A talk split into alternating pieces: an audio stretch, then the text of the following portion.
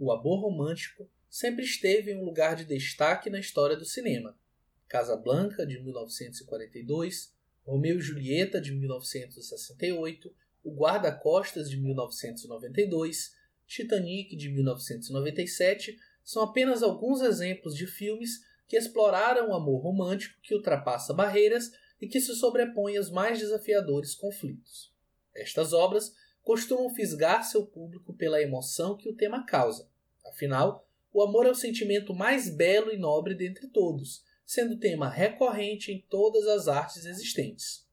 O amor não é apenas o mais nobre dos sentimentos, ele também é o mais complexo.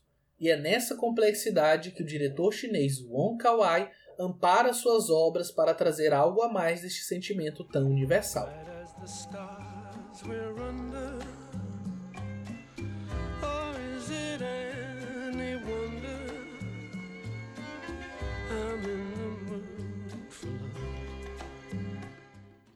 Wong Kar-wai nasceu na China continental, mas mudou-se para Hong Kong aos 5 anos de idade. Essa mudança foi essencial para a formação cinéfila de Kar-wai, que passava grande parte de seu tempo nas salas de cinema para aumentar sua assimilação do idioma cantonês. Desta forma, o diretor não apenas assimilou o idioma local, como também as nuances daquele país cheio de complexidades. Os filmes de Kawai exploram uma Hong Kong melancólica, isolada e desorientada quanto à sua identidade. Há um deslocamento temporal e espacial na Hong Kong de Kauai que se mescla aos sentimentos de seus personagens.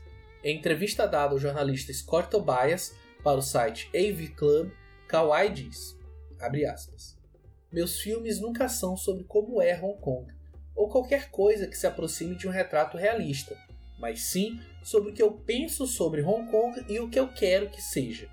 Fecha aspas. Estas palavras revelam o desejo de Kawai de deslocar aquela Hong Kong que vivia sob intensos conflitos políticos após a devolução do país à China por parte da Inglaterra, para um espaço onde tudo girasse em torno das idiosincrasias do tema principal de seus filmes, o amor. Em Dias Selvagens de 1990, Kawai inicia o que viria a ser uma trilogia não oficial conhecida como Trilogia dos Corações Partidos. O título da trilogia pode deixar a impressão de que se tratam de histórias sobre desilusões amorosas, mas ela vai muito além disso. Por exemplo, em Dias Selvagens, temos uma história sobre rejeições e a busca de um amor inalcançável, que são temas que vão reverberar nos demais filmes do cineasta. Na história de Dias Selvagens, Yud é um jovem que descobriu recentemente que a mulher que o criou uma prostituta alcoólatra, não é sua mãe biológica. Ela se recusa a dizer quem é sua verdadeira mãe, até que uma revelação desencadeie uma série de perturbações mentais em Woody. Paralelamente, duas mulheres se apaixonam por ele, que se mostra incapaz de decidir com quem deseja ficar. Segundo o crítico de cinema Felipe Furtado, o filme apresenta em uma cena a sequência chave que será relacionada com toda a filmografia do cineasta. Essa cena acontece logo na abertura do filme, onde Yuji seduz Su Zen ao convencê-la de que eles sempre se lembrarão daquele minuto que passaram juntos. Kawai relaciona o sentimento de Yuji para com Su Zen com aquele relógio e aquele minuto, como se esse amor tivesse prazo de validade, tema que se repetirá em Amores Expressos e Anjos Caídos. Para Yuji, o amor é algo efêmero, que se esvai com o tempo, ou como viria a escrever o filósofo polonês Zygmunt Bauman, 13 anos depois, o amor contemporâneo é líquido. Para ele, o único amor que seria capaz de satisfazer seu vazio existencial é justamente aquele que lhe foi negado, o amor de sua mãe.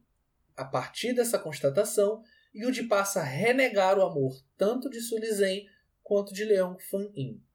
A selvageria proposta no título do filme refere-se à crueldade do amor quando não correspondido, seja por parte de Woody com aquelas mulheres, seja por parte de sua mãe que o renega. Woody está sempre em busca de algo inalcançável, algo que está fora de seu entorno, o que justifica precisar sair do país para tentar encontrar com sua mãe.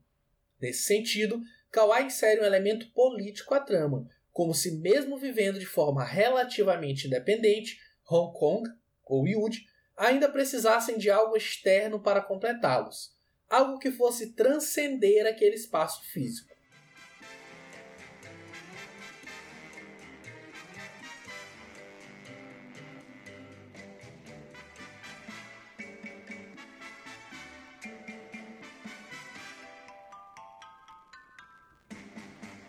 O filme seguinte é Amores Expressos, que apesar de não fazer parte da trilogia dos Corações Partidos, acaba dando continuidade ao que Kawai havia apresentado em Dias Selvagens.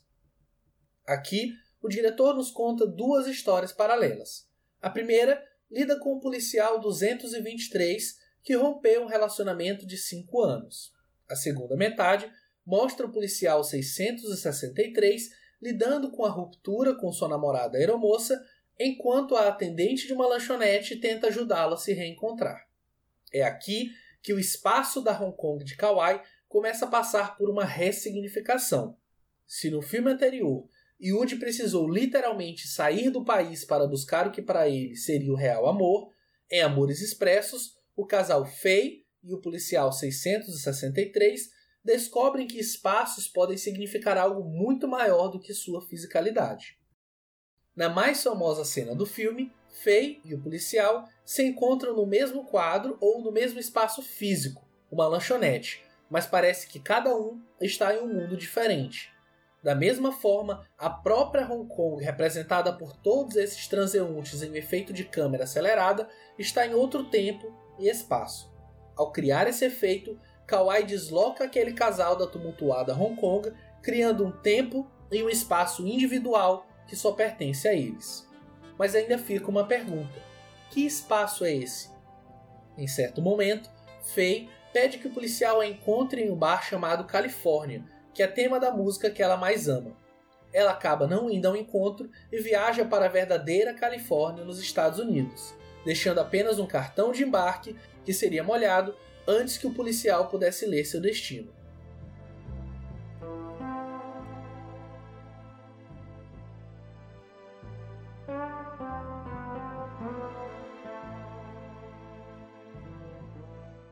Novamente, Kawai utiliza o espaço físico para representar algo muito além de sua materialidade. Ambos se encantaram um pelo outro e havia amor entre eles, mas estavam em Califórnias diferentes ou em momentos diferentes. Ao retornar, um ano depois, eles se reencontram para um dos momentos mais poéticos do cinema de Kawai.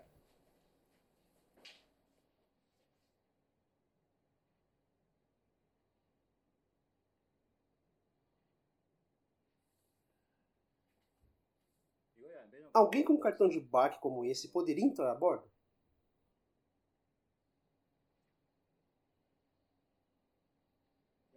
Tem a data de hoje, mas a chuva fez desaparecer o destino da viagem. Sabe qual é? Não faço ideia. Deixa eu te dar outro. Ok.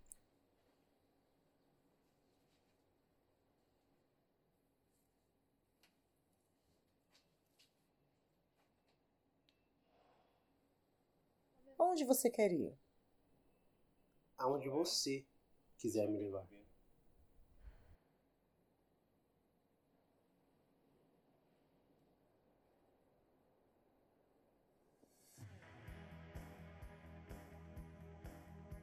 O mais lindo dessa cena é o fato de Kawai finalmente os colocar no mesmo espaço e indo para o mesmo lugar. Porém, o cineasta não revela onde, porque esse lugar simplesmente não existe a Califórnia ficou metaforicamente para trás, tanto que a música California Dreaming já não toca mais. Agora eles criaram um lugar, um espaço que pertence a ambos. Retornando à trilogia dos Corações Partidos, o filme seguinte, Amor à Flor da Pele, retoma a busca de um amor inalcançável. Essa obra levou a carreira de Kawai ao reconhecimento mundial.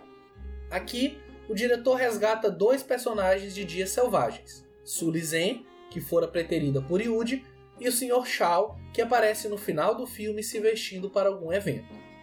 Em Amor à Flor da Pele, Sulizen e Sr. Shao descobrem que seus respectivos cônjuges os estão traindo, o que faz com que um se apoie no outro em busca de consolo, cumplicidade e afeto. Kawai, nesta obra, brinca com a relação tempo-espaço pela quebra de linearidade e pelo constante uso do slow motion.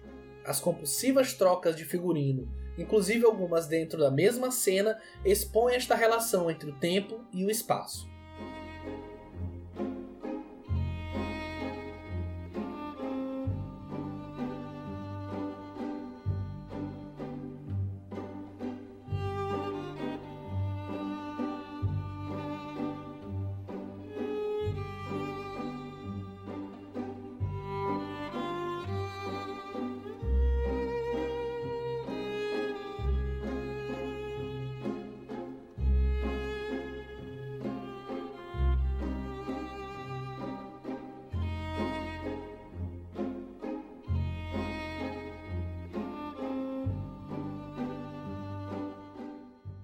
Para Kawai, cada segundo em que os personagens estão em tela é um momento precioso, parecendo desejar parar o tempo.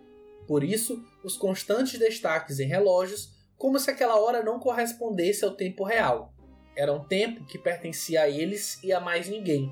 Dali surgiu o desejo de ficarem próximos um do outro. Há uma sensualidade vista no olhar, no toque, na trilha sonora. Ambos buscavam afeto um no outro, mas era como se isso fosse algo inalcançável. Repare como há sempre algum elemento entre a câmera de Kawai e seus personagens: um batente, um abajur, uma bancada, uma janela. O espectador é convidado a entrar na história, mas ele é posto em um lugar que não dá acesso aos personagens. Kawai não mostra o que realmente aconteceu em seus respectivos relacionamentos para culminar naquela traição. Nem seus rostos são mostrados, até porque a história não é sobre eles. Kawai não quer contar uma história sobre traições, e sim sobre as dores do amor, sobre como a paixão pode ser dolorosa quando não consumada e sobre como é complexo consumá-la. Em seu último álbum Em Vida, lançado em 1996, Renato Russo, junto com a Legião Urbana, lança a música Longe do Meu Mundo, onde em uma das estrofes diz: A paixão que é sangue corações arruinados. E saudade é só mágoa por ter sido feito tanto estrago. E essa escravidão e essa dor não quero mais